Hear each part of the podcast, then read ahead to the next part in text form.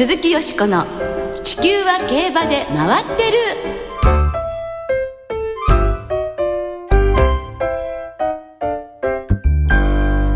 皆様こんばんは鈴木よしこです。お元気でいらっしゃいますか？地球は競馬で回ってる。この番組では週末の重賞レースの展望や競馬界のさまざまな情報をたっぷりお届けしてまいります。今日も最後までよろしくお付き合いください。今日ご一緒してくださるのは小塚あゆまアナウンサーです。よろしくお願いします。小塚です。こんばんは。よろしくお願いいたします。は。いまあ、寒い日がね続いていましたけれども、ええ。今週は一気に暖かくなって春らしくなってまいりましたねね東京の最高気温が火曜日水曜日と15度を超えましてはい来週はもう20度っていう予報ももう水曜日暑いくらいでしたからねいやいやいや早く重いコートをね脱いでねね心も軽く過ごしたいものでごまあざいます。20度っていうと半袖の人もいるかもしれないですね。いますね。もう、ええもう、だって桜も咲きってしまいましたよっていう。もう5月ぐらいの、ゴールデンウィークぐらいの陽気になっちゃうんじゃない ?20 度って。そうかもしれないですねはいまあそういう陽気ですけれども、いつ寒くなるかわかりませんからね。そうですね。くれぐれもお気をつけいただきたいと思いますが、さて、今月29日に行われるドバイ国際競争に出走する、はい。北高たる前、ベルシャザール、デニムアンドルビーの3頭が今日関西国際空港から出発いたしました。はい。その他5頭日本馬今年は全部で8頭ですけれども、はいジェンティルドンナ、ジャスタウェイ、トウケイヘイロー、ロゴタイプ、ブライトライン以上の5頭は今日栗東トレセンで検疫に入って21日出国の予定だということです。今年の日本勢は大挙8頭がはい出走予定ですね。しかも実力馬揃いですから、おのずとね、期待も高まりますもんね。ねレースまであと2週間、楽しみに待ちましょう。鈴木よしこの地球は競馬で回ってる。この番組は JRA 日本中央競馬会の提供でお送りします。鈴木よしこの地球は競馬で回ってる。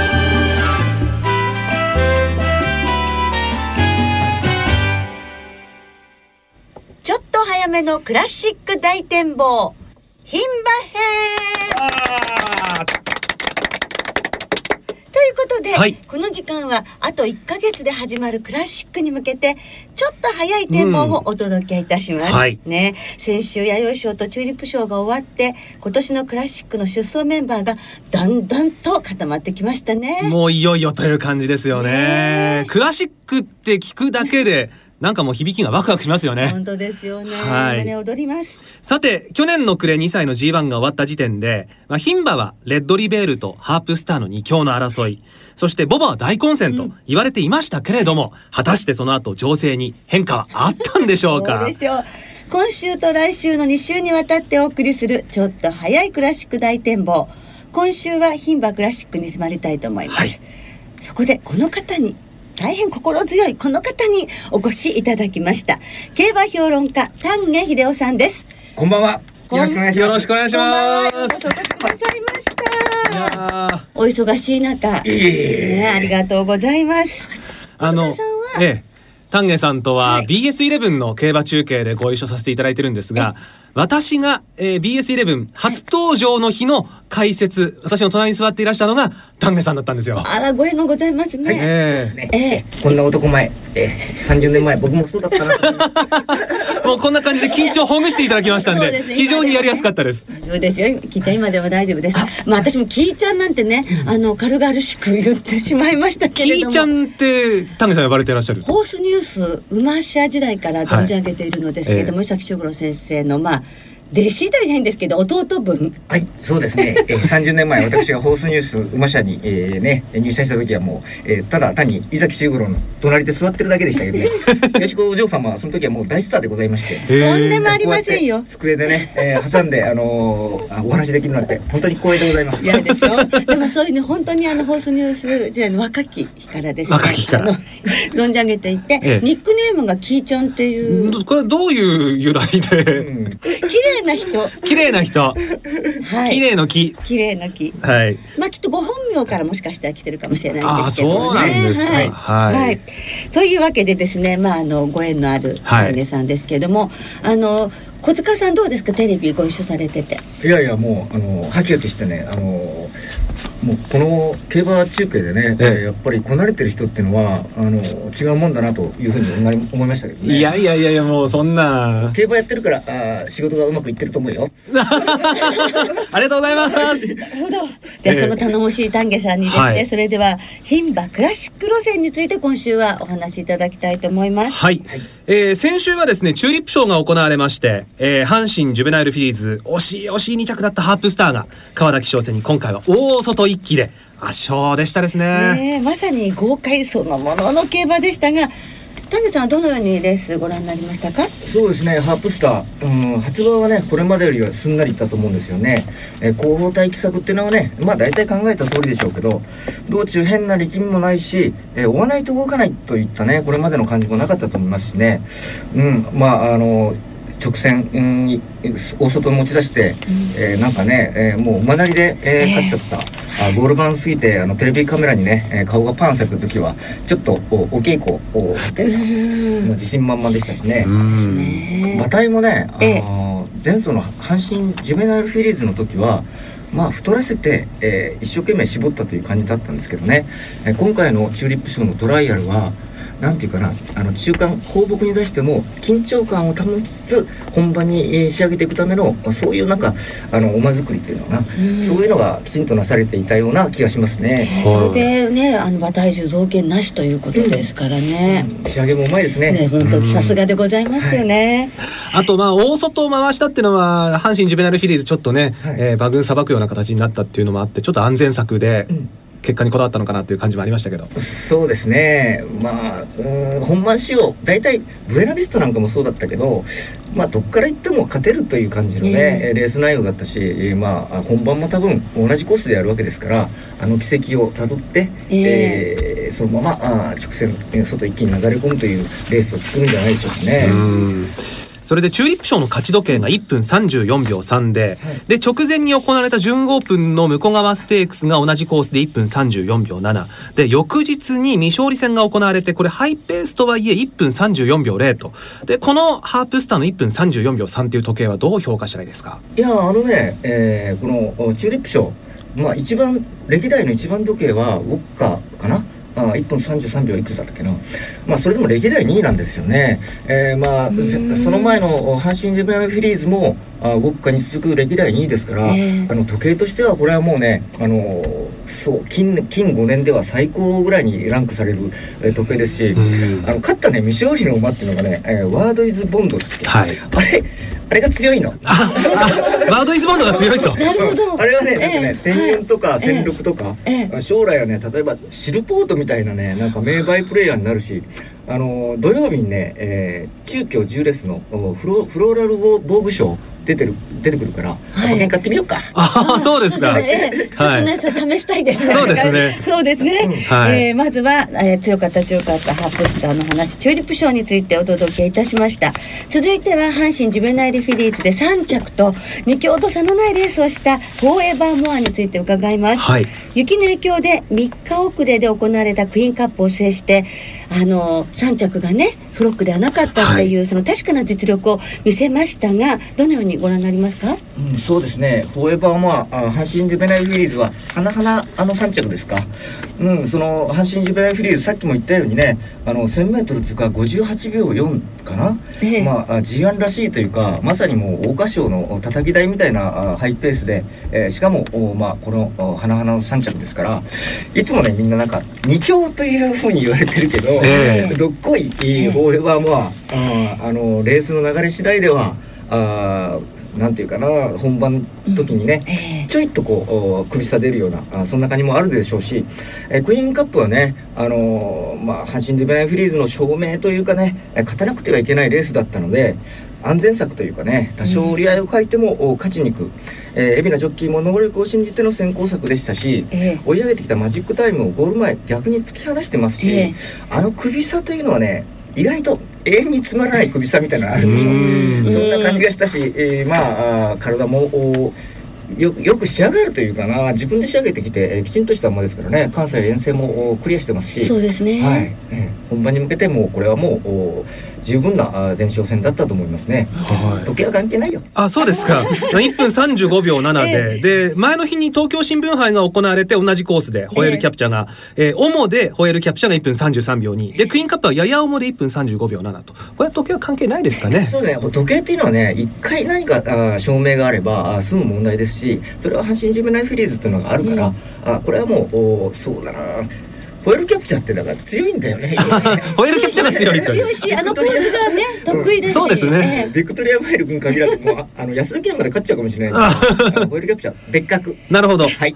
ということはこの時計もあまり気にしなくていいということですね。はい、だからとっても可愛い可愛い可愛い可愛い顔しているホエブモア、はい。モアも、まあ、実力は確かなものがあると。そうですね。一緒に見ましたね、それをね。ねえ。可愛いですよね、はいというクイーンカップについても伺いました。はい。そして、えー、阪神ジュベナルフィリーズを勝ちましたレッドリベールは、えー、戸崎騎手とのコンビで桜花賞に直行とい。うことで、ここでついに再戦が桜花賞で行われるということになるわけですね。レッドリベールもね強いですもんねダメさん、レッドリベールの評価は？いやーまああの阪神ジュベナフィリーズのねあのレッドリベールとハープスターのうん攻防っていうのはね例えばやっぱブエナビスタとおレッドディザイア、はい。えーダイワスカーレットとウォッカあそんなこう将来にわたる長い叩き合いみたいなのをね、えー暗示させるっていうか、うんえー展望させる、際どい勝負でしたしねあれあのもの 強いよね。強いですよ根性がね違うと思いますね体はちっちゃいんですけどね。そうですね。あのまあレッドリベールはぶっつけ本番お菓子になるんですけどね。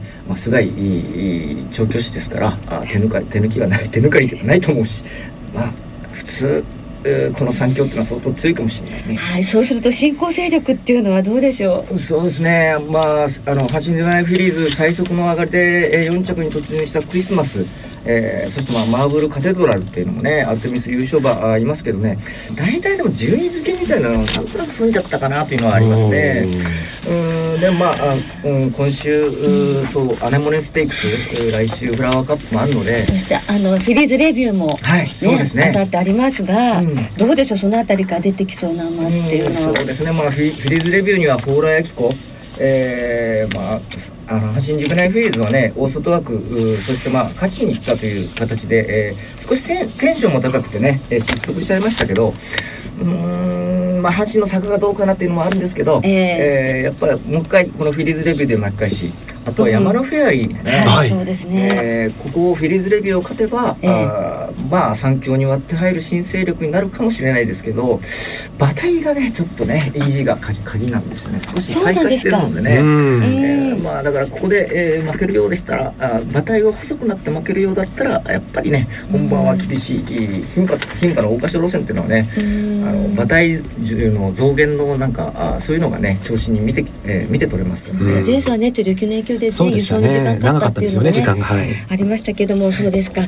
そしてまあ三強がやっぱり強いということでまだね1ヶ月あるので、はい大変恐縮なんですけど 本番のお菓子を、はい本命は何ですか？うーんそうですね。やっぱ前哨戦のお阪神マイルチューリップ賞、えー楽勝したということでね、えーローテーション的にはやっぱりハープスターが一つ上かなと思います。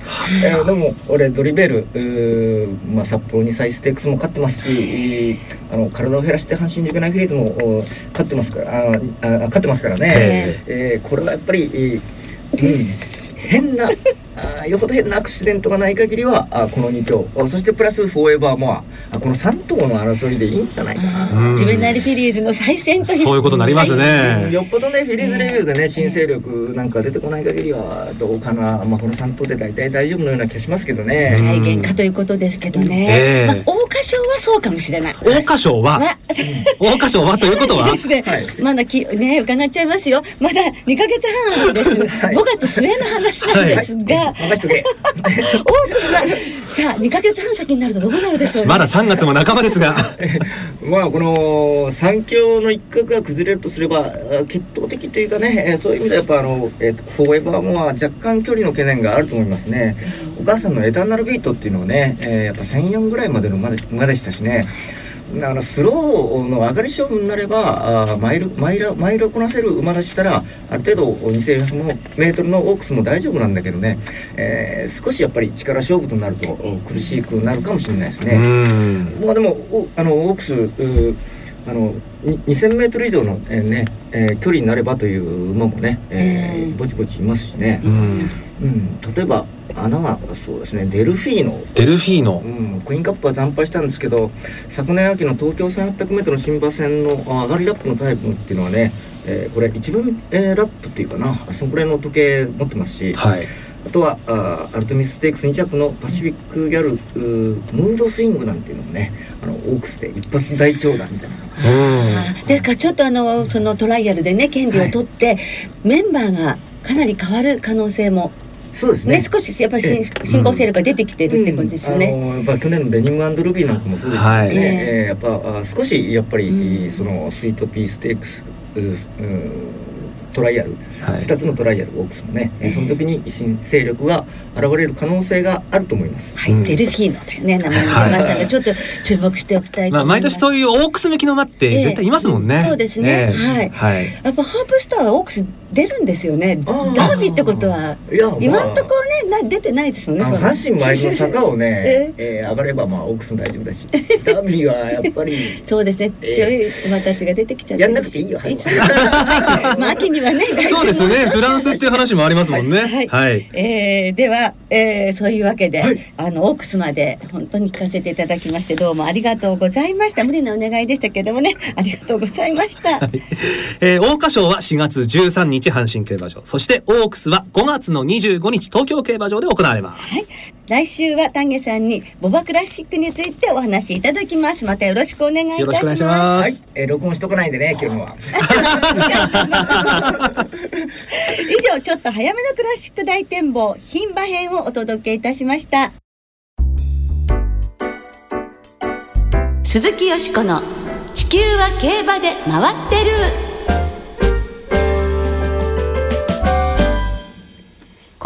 は週末に行われる重賞を展望していきます。はい、その前にですね、はいえー先ほどお聞きいただきました、えええー丹下秀夫さんご登場のちょっと早めのクラシック展望牝馬編、はいえーディレクターの、えええーミスによりまして、なぜか小塚の声だけ非常に大きく聞こえてしまうという、大変申し訳ございませんでした。お聞き苦しい感じで。いやでも小塚さんがものすごくクラシック楽しみにしてるっていう感じが出てました。まあ楽しみは楽しみなんですけれどもね。ええはいええどうも失礼いたしました。はい。今週はですね、土曜日中京で中日新聞杯、日曜日に阪神でフィリーズレビュー中山では中山牝馬ステークスと行われますが、まずは桜花賞トライアルのフィリーズレビューを展望していきましょう。桜花賞トライアルは土曜日中山で行われるアネモネステークス、そして日曜のフィリーズレビューと行われ、ほぼ本番へのメンバーが決定しそうですね。はい。フィリーズレビューには、重賞2勝、蓬莱明子、それからファンタジーステークスを勝ったベルカント、連勝中、山のフェアリーなど16頭が出走して争われます。3着までに、桜花賞への優先出走権が与えられます。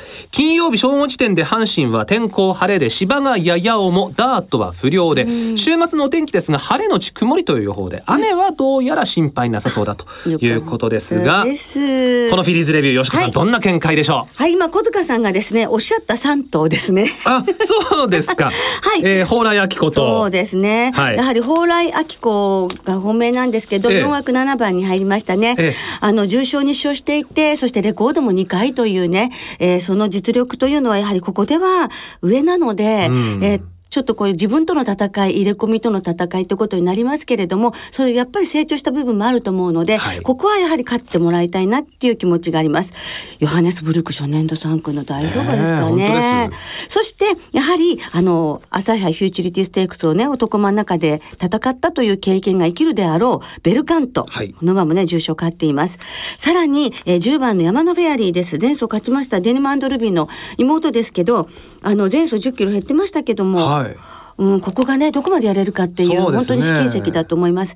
それから16番のアドマイヤ美人。はい9戦目ですよ。経験豊富ですすよ。ごいですね。はい。この経験がものを言うかもしれないと いうことで、7番から1番、10番、16番の3点に生まれんで流します。はい。はい。小塚さんは？私はですね、11番の北高サラスター。お、お、ええ。お、これもヨハネスブルク。そうなんです、はい。ずーっとデビューからね1400ばっかり使われて、はい。やっぱりこの1400という距離ね今回、えん。ー本番よりもこっちかなっていうねあ感じもありますし。そうか。はね、三ね、三着までなんですよ。全部4着以下ないんですもんね。ないんです。で飯田裕二厩舎はい。開業間もない。そうですね。そうなんですよ。で、お父様の、えー、飯田明宏厩舎のえ名称万歩が去年このレース勝ってますから。あなるほどね、はい。なりますね。そういうのも加味で、はい。えー北高サラスター期待してます。はい、はい。ありがとうございます。さあ続いて中山牝馬ステークスを展望していきましょう、はい。こちらは4歳以上の牝馬ですからお姉さんたちですね。そうですね。はい。によります芝線 800m の G3 です。はい。一番人気は最近10年でわずか2勝。ん。6番人気以下の馬が毎年連帯している波乱の多い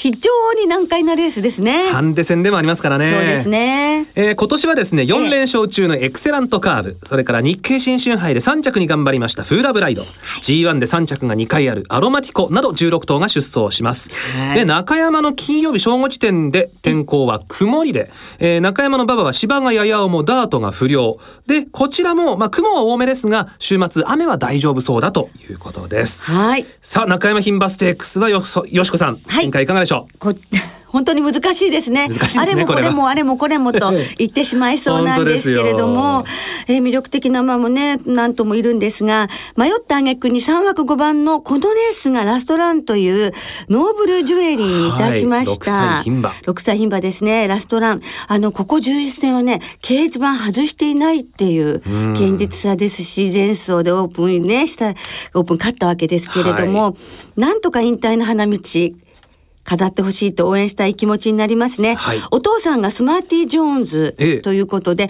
スマーティー・ジョーンズってまあアメリカにカンバですけれども、参加がかかったですね、負けちゃうんだけど、それを見に行ったんですよ、応援に。アメリカまでアメリカまで。ベルモントステークスもうすんごい人だったんです。12万人ぐらいだったかな。壁にこうくっついて見てたわけ。はいでね、あの、なんとかもうその歴史的瞬間見られるっていう、しかも無敗だったし。で、ところが負けちゃったわけなんですね。バードストーンだったかな。まあ、その時の話はですね、JRA 版の瓦版に載ってますので、はい。もう10年近く前にのことですけど、あの、いつだったかね、5年ぐらい前に書いたと思うんで、はい。まあ、探してみてください。それが私のスマートジョーン、スマーティ・ジョーンズへの思いなので、はい。まあ、その血をね、ええ。お母さんになってついてってほしいと思うんですけれども、そこから、そこから？はい、3番のエバーブロッサム、はい。4番のアグネス・ワルツ、6番のフーラ・ブライド、10番のエクサラント・カーブ、14番キャトルフィーユまで。ちょっと手広く。手広く、5番から3、4、6、10、14、生まれんできます。はい。はい、小塚さん、どうでしょう？私はまあちょっとわからないですが、い。あエバーブロッサム去年のねオークス2着馬復活するならこの舞台かなと思っております、はい。さあリスナーの皆さんからも予想いただいております。ありがとうございます。はかなこさん、えー日曜は東西で熱き女の戦いがありますね。私は中山牝馬ステークスは大好きな後藤ジョッキーが乗るキャトルフィーユさんを さん付けです。はい。はい、二重丸にします。ハンダゴテさん、中山牝馬ステークスはまたまた横山のりひろってことで、上りディアーナで勝負します。はい。あとは札幌開幕まで134日さん。はいえーこちらですね、中日新聞杯と阪神スプリングジャンプの予想ですね。えー中日新聞杯は京都記念3着のアンコイルドから、障害重賞阪神スプリングジャンプは3連勝中、大隅ムーンからの馬連で当てに行きたいと思います。といただきました。皆様どうもありがとうございました。それぞれの思いが伝わってまいりますね。はい。来週はスプリングステークス阪神大商店の展望をお届届けいたします。お聞きの皆さんの予想もぜひ教えてくださいね。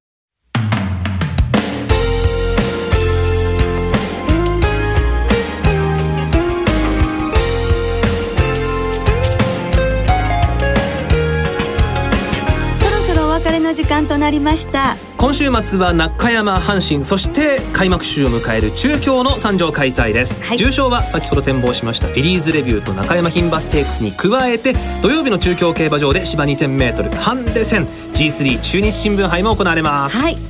か。かだって。さあこの中日新聞杯ですけれど、はい。こちらも本当に難しいですよ。これも難しいんですよ。ね、はい。でもちょっと一応注目してる馬を言わせていただくとお願いします。ラバンのアンコイルドですね。はい。天皇賞秋4着、はい。ね。もう重賞でも上位の常連さんです、はい。6番のラキシス、うん。里のアラジンのお姉さん、はい。えー阪神級レース雪柳賞に里のアラジンが出ます、はい。兄弟で勝つていいですけどね。そね。そして10番のレッドレイブンですね、AJCC もわずかに4着でしたからこの3頭の私はボックスで参ります。馬連です、はい。小塚さんは？私はですね4番 X マーク。ちょっとねここ2走は距離が長かったと思いますんでね、はいこの 2000m に戻って頑張ってほしいなと思います。はい、ぜひ皆さんもね、えー参考にしてください小塚さんの意見を。いやいやいや吉子さんの意見を皆さん参考になさってください。そして同じく土曜日の阪神では、はい。ジャンプの G2 阪神スプリングジャンプ、そして桜花賞トライアル、えー2着までに優先出走権が与えられるアネモネステークスが土曜日中山で行われます。あー本当に見どころたっぷりだ週末ですね。盛りだくさんです今週は。はい。そしてウォッカの初語ボラーレが、はい。ついに皆様日曜の阪神3レースダート 1800m でデビューいたします、はい。お父さんはシーザースターズ、まあ皆さん体重気になってると思います大きいらしいですね。570キロのね、巨大な持ち主ということですけれども。さあどんな姿をどんな走りを見せてくれるか注目ですね、はい私実況してまいります担当ですんで なんか勝った時考えてらっしゃる？まだ考えてないですけど何か言おうかな そうですね。はい考えときますうん、楽しみにしています。はいでは週末の競馬存分にお楽しみください。お相手は鈴木よしこと。小塚歩でしたまた来週元気にお耳にかかりましょう。鈴木よしこの地球は競馬で回ってる。この番組は JRA 日本中央競馬会の提供でお送りしました。